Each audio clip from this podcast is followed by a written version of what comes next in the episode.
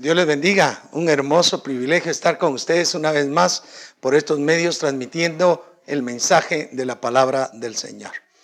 Es emocionante poder imbuirnos, meternos de lleno en la palabra del Señor y dejar que ésta nos hable en determinados temas.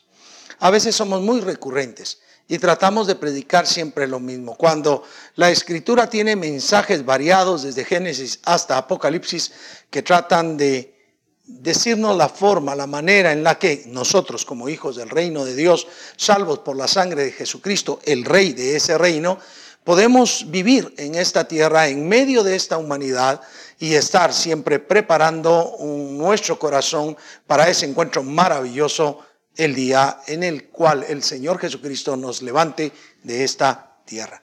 Estamos en un ciclo, un ciclo maravilloso, reflejo, unidad divina, aceptando a los recién convertidos. Hemos explicado mucho respecto a esto y qué pudiéramos decir respecto a aceptar a los recién convertidos, sino el hecho de soportar sus debilidades, soportar sus flaquezas.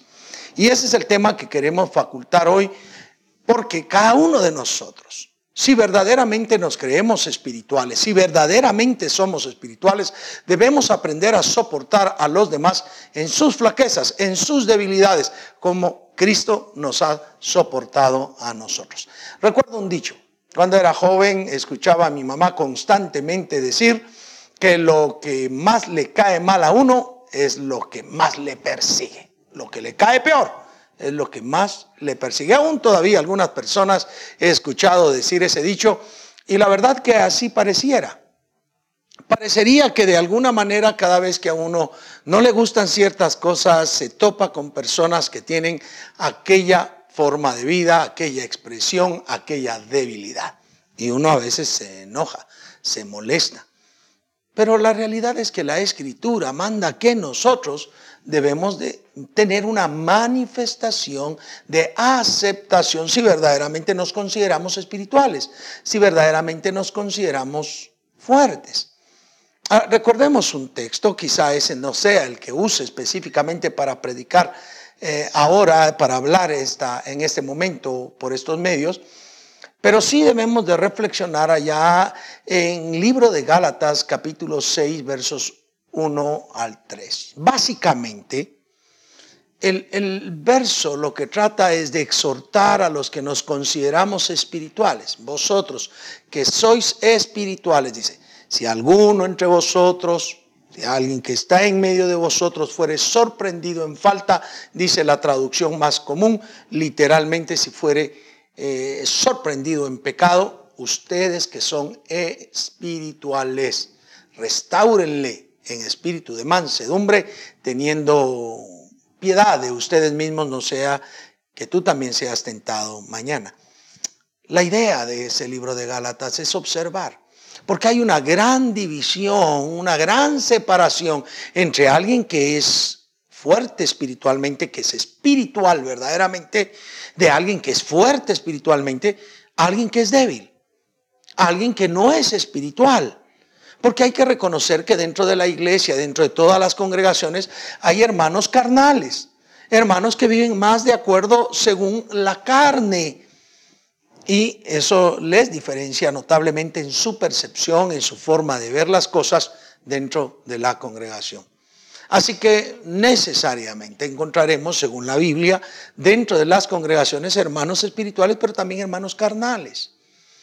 El asunto es como la pregunta que se hace siempre, a ver quién saluda primero. ¿Quién saluda primero? El más educado.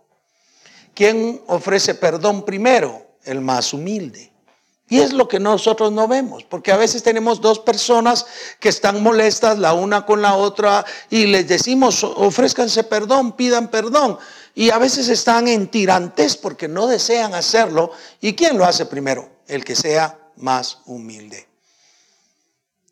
Y realmente nosotros si nos consideramos espirituales, si nos consideramos fuertes, debemos ayudar a sobrellevar las cargas los unos de los otros. Vuelvo a la idea básica de Gálatas capítulo 6, porque después dice que sobrellevemos las cargas los unos de los otros.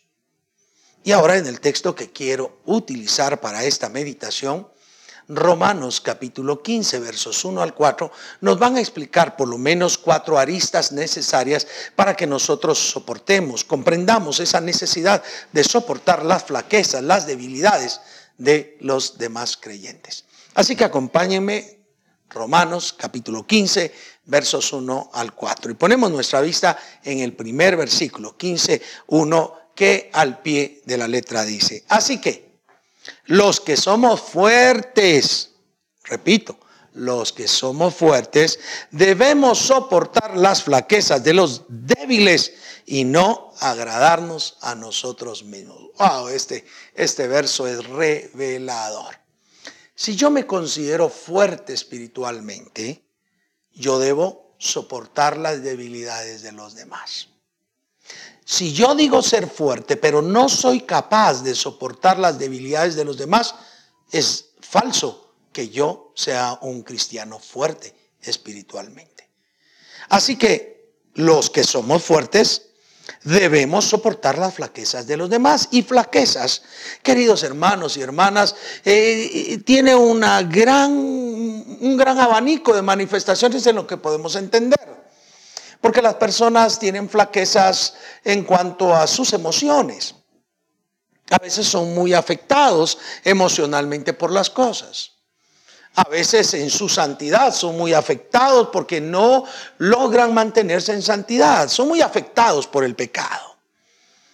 Hay personas que son muy afectadas en lo económico que solo tienen un poquito de dinero y piensan en gastárselo, están afectados porque no saben administrar los recursos. Bueno, hay cuántas variaciones de flaquezas. Hay personas flacas en el sentido de organización, en el sentido de responsabilidad, en el sentido de búsqueda a Dios. Pero nosotros, si verdaderamente nos sentimos fuertes espiritualmente, si realmente nos consideramos fuertes espiritualmente, debemos estar soportando esas debilidades. Ahora, acá añade algo importante y no agradarnos a nosotros mismos. ¿Por qué es que alguien no soporta las debilidades de los demás? Porque está buscando agradarse a sí mismo. Cuando yo tengo una perspectiva, un concepto, una forma de conceptualizar eh, la acción cristiana, la vida cristiana, quiero imponérsela a, los demás porque yo así pienso, entonces lo que estoy tratando muchas veces es de agradarme a mí mismo. Debo decir esto con mucho cuidado, con mucha pena también, porque hay muchos que se mantienen en la iglesia, trabajan en la iglesia, pero no están buscando la gloria de Dios, sino lo que están buscando es auto satisfacerse. Y claro, el servir a Dios nos da satisfacción. Nos debe llenar de satisfacción. Pero porque hemos honrado a Dios. No por simplemente por nosotros. No sentir que el ministerio es nuestro, aunque debemos de participar en él siendo nuestro de una manera indirecta, porque pertenece a nuestro Dios, pertenece al que nos salvó. E, ese texto dice no debemos agradarnos a nosotros mismos. Recordemos a Jesucristo. Él dijo que no vino a agradarse a sí mismo, sino vino a hacer la voluntad del Padre. En tal sentido, nosotros cuando eh, soportamos las debilidades, las flaquezas de los demás, lo que debemos estar procurando es agradar al Padre. Agradar a aquel que nos llamó, al que nos tomó por soldados. El asunto, queridos hermanos, es que normalmente nosotros queremos tomar el lugar de aquel que nos llamó, de aquel que nos salvó. Y queremos juzgar a los demás desde nuestra perspectiva porque creemos que así como nosotros pensamos, así debe pensar Dios. Pero la escritura nos enseña en su analogía que así como altos son los cielos respecto a la tierra, así de altos son los caminos, los pensamientos de Dios respecto de los nuestros hay una gran distancia entre la forma en la cual el Señor Dios Todopoderoso observa las cosas y a la que nosotros podemos verla. Entonces, el primer elemento básico para que nosotros soportemos las flaquezas de los demás está señalado acá, es que si verdaderamente somos fuertes, no nos vamos a agradar a nosotros mismos, sino vamos a aceptar a los demás, vamos a soportar las flaquezas de los demás con el propósito de agradar a aquel que nos llamó como soldados. ¿Qué, texto más lindo? ¿Qué texto más maravilloso? Porque queridos hermanos, queridas hermanas, el Evangelio se ha convertido en un conjunto de liturgias, en un conjunto de elementos, en un conjunto de prohibiciones a veces muy humanas. Cuando en realidad lo que es el Evangelio es poder de Dios para darle salvación a la humanidad, a todo aquel que cree, desde el judío a toda la humanidad, no importa la raza, el color, lo que importa es que el Evangelio ha sido predicado, enseñado, publicado, para que todo aquel que cree en Jesucristo pueda tener la vida eterna por misericordia y gracia de Dios. Pero entonces si yo soy fuerte, yo trato de agradar a Dios y trato de aceptar a las debilidades, las flaquezas de las personas. Trato de soportar a las personas en esas flaquezas. Bien, importante. Entonces, soportemos las flaquezas de los demás. El versículo 2 dice, cada uno de nosotros, me fascina eso, agrade a su prójimo en lo que es bueno para edificación. Note acá, Debo de señalarlo porque al tenerlo en los dos versículos, eso quiere decir que es relevante. En el primer versículo 1, así que los que somos, el escritor sagrado se está incluyendo, él se considera fuerte. En el versículo 2, cada uno de nosotros se vuelve a incluir. Es decir, el, el escritor sagrado está diciendo lo que está señalando involucrándose a sí mismo. No está simplemente lanzando ordenanzas para que las personas hagan, imponiendo cargas en los hombros de los hombres, sino él mismo se está involucrando en la necesidad de soportar las fraquezas de los débiles y de no procurar agradarse a sí mismo. Cada uno de nosotros agrade a su prójimo. Ah, no hay que agradar simplemente nuestra vida, hay que agradar a Dios, pero también hay que agradar al prójimo. Ahora, el asunto, queridos hermanos, que a veces nosotros permitimos y agradamos a las personas solapando pecado, alcahueteando, decimos en Guatemala, alcahueteando la actitud de las personas y eso es totalmente incorrecto. Aquí dice agradando a su prójimo, al más cercano a él, para hacer el bien en lo que es bueno, para edificación. O sea, no debemos de simplemente agradar a las personas. Eh, escuchaba una referencia recientemente que me agradó. Alguien dijo, la Biblia dice que debemos amar a nuestro prójimo como a nosotros mismos. Y el prójimo más cercano que tenemos es nuestro cónyuge, sea nuestra esposa para los hombres y, nuestro, y el esposo para las mujeres. Nuestro cónyuge es el principal prójimo a quien debemos agradar. Y aquí dice, cada uno de nosotros agrade a su prójimo, pero agrádele en lo que es bueno, no en lo malo. Muchas veces nosotros decimos, no le quise decir nada porque es mi amigo, porque es mi amiga, porque es mi esposo, porque es mi esposa, dice, también decimos nosotros, los varones, o no le dije nada porque es mi hijo, porque al fin de cuentas tenemos que soportar. Pero no, acá está señalando el escritor sagrado que hay que agradar en lo que es bueno. Ya hemos dicho en más de alguna de las oportunidades que nos hemos encontrado que el término bueno debe de ser reconocido en una instancia de reforzamiento de la vida.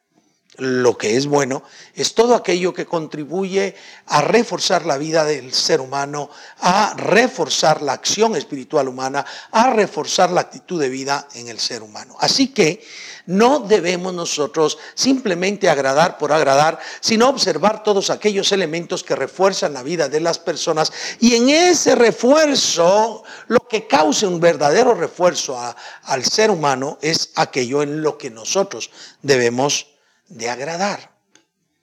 Y dice para edificar, porque eso es lo que buscamos. La iglesia del Señor Jesucristo debe buscar y contribuir a la edificación de los unos para con los otros. Los dones de la iglesia tienen una instancia maravillosa para la edificación del cuerpo de Cristo. Los ministerios que han sido dejados, sea el que se llame de los que señala el libro de Efesios o de los otros listados en la Biblia, esos ministerios son para la edificación del cuerpo de Cristo. Así que tenemos dos elementos importantes ya señalados. El primero es soportar las flaquezas de los demás y el segundo tiene que ver con agradar al prójimo en lo que es bueno. En el versículo 3 dice, porque ni aun Cristo se agradó a sí mismo.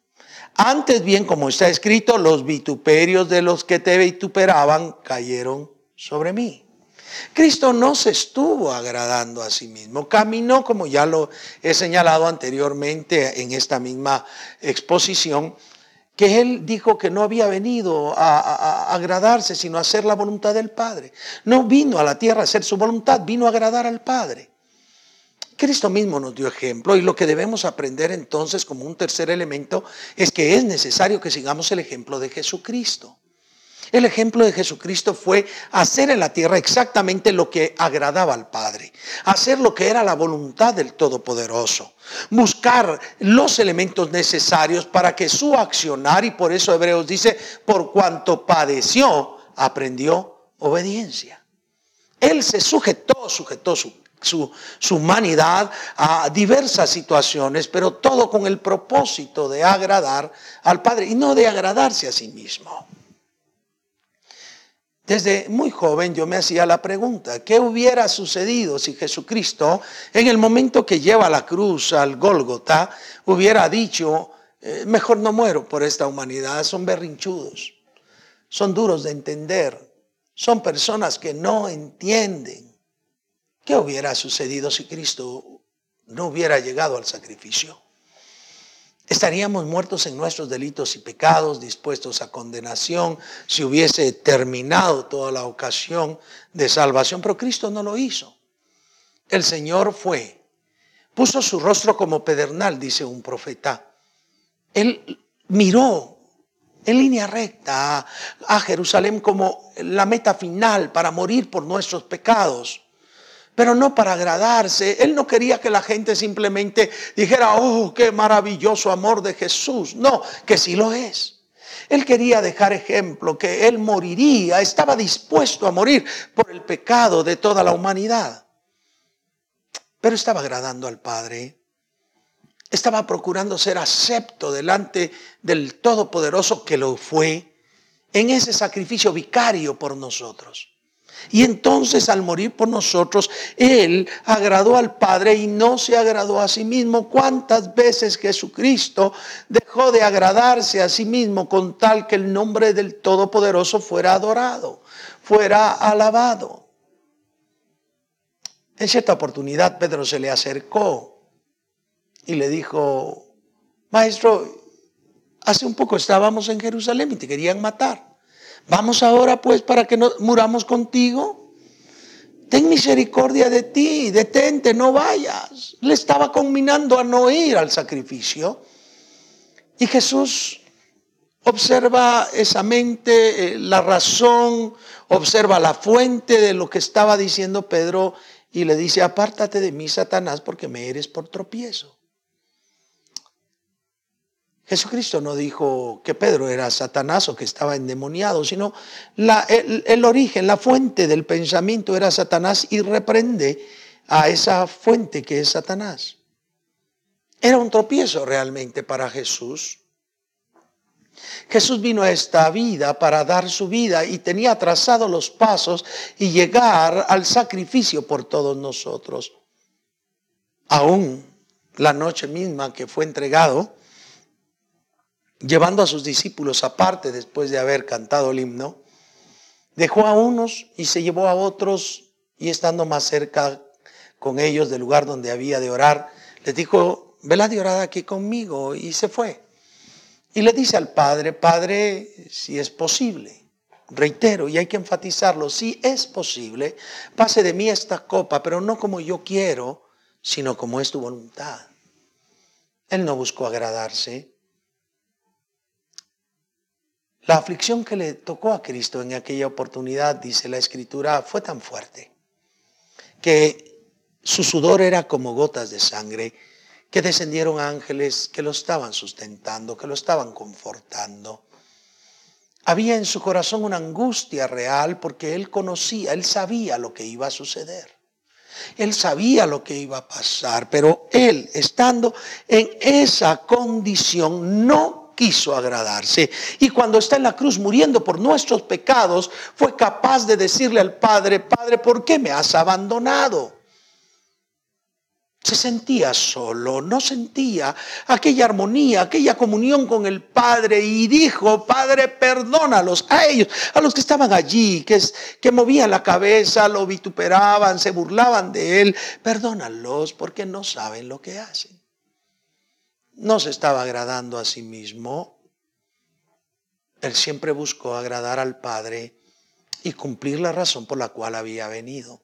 Entonces hemos visto hasta este momento tres aristas importantes. Si verdaderamente somos fuertes, si verdaderamente somos personas espirituales, soportemos a los demás en sus debilidades. Por favor, agrademos a nuestro prójimo en lo que es bueno, es el segundo elemento. No en cualquier cosa, ni en alcahuetería, ni en estarle ocultando o solapando cosas. No, agradémonos lo que es bueno para la edificación. Pero también sigamos el ejemplo de Cristo. Cristo nunca trató de agradarse a sí mismo y llegó hasta la muerte y muerte de cruz por agradar al Padre y por salvarnos a nosotros. En el verso 4 dice, porque las cosas que se escribieron antes para nuestra enseñanza se escribieron a fin de que como por la paciencia y la consolación de las escrituras tengamos esperanza. ¿Cuál es el cuarto elemento que quiero yo señalar esta mañana? Es tengamos esperanza en la palabra de Dios. Sí, es que, queridos hermanos, yo sé que sí, sí, disgusta. Estoy convencido que molesta, que causa una pesadez, una pesadumbre es tremenda el hecho que uno trabaje con las personas, prediquen y no cambien. Y que sobre eso todavía continúen dando manifestaciones carnales, de no buscar a Dios, eh, apatía en búsqueda de Dios. Eso duele. De hecho, muchos de los pastores sufren, sufren eh, eh, de alguna manera dolor, porque hay rechazo en los miembros hacia ellos, porque cada vez que un miembro se va, está rechazando indirectamente el ministerio que Dios le ha dado a aquel pastor.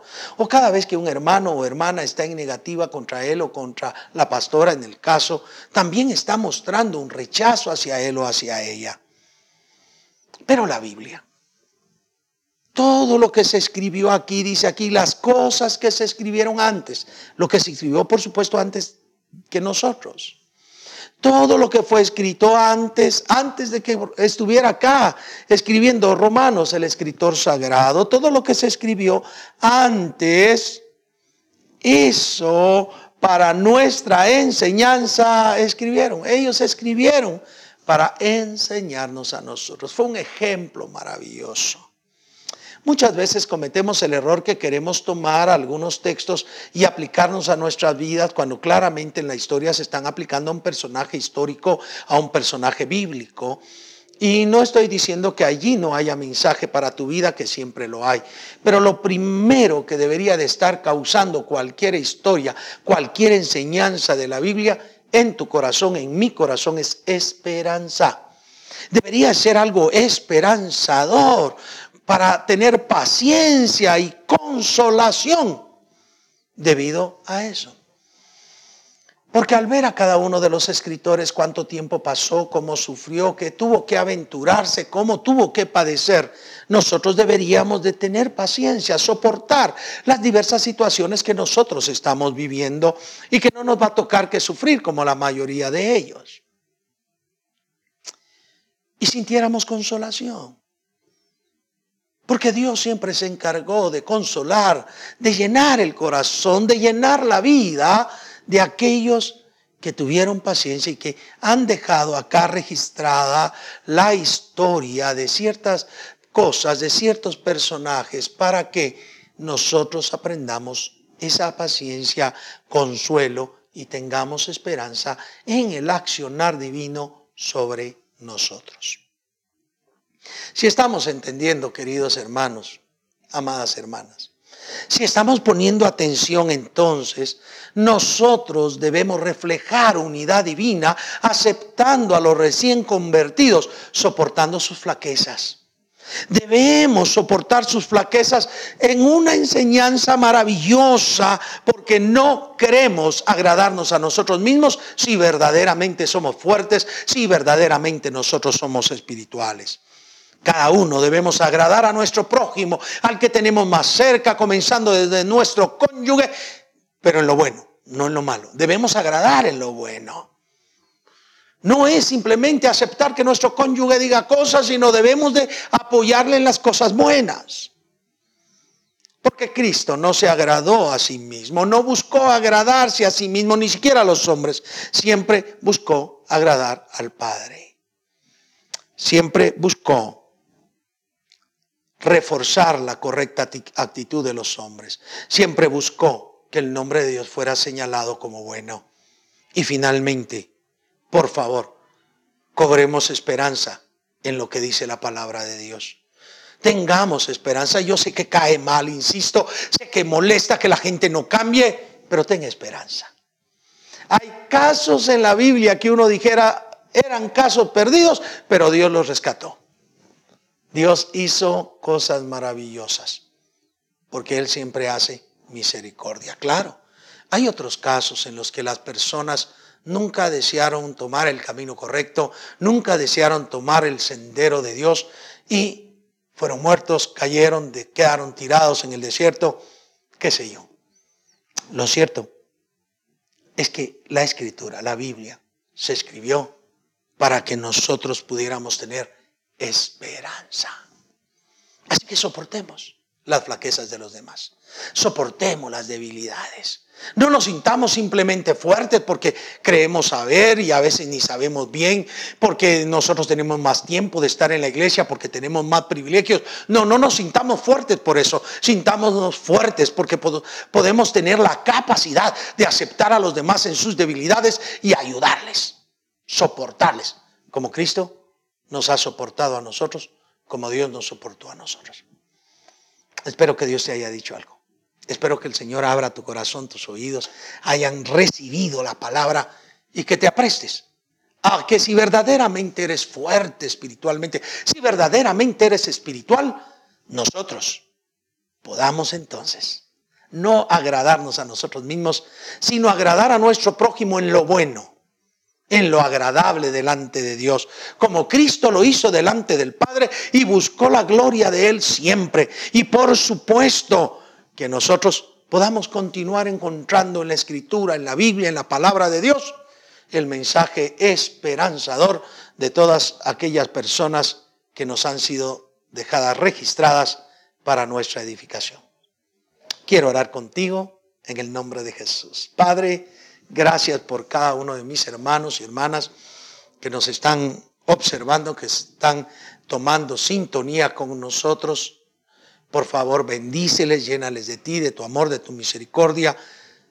Ayúdales a comprender esta palabra por medio de tu Santo Espíritu. Si hay algún amigo, alguna amiga, por favor, Señor, toca su corazón, toca su ser para buscarte, para servirte, para honrarte. Y Señor, por favor, en el nombre de Jesús, permite que nosotros podamos soportar las flaquezas de los demás de manera real, no de diente a labio, sino en una ejemplificación real que somos espirituales.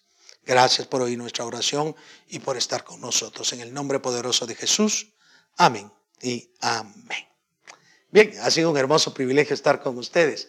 La paz del Señor les llene, les satisfaga y que siempre nos guarde en su perfecto amor.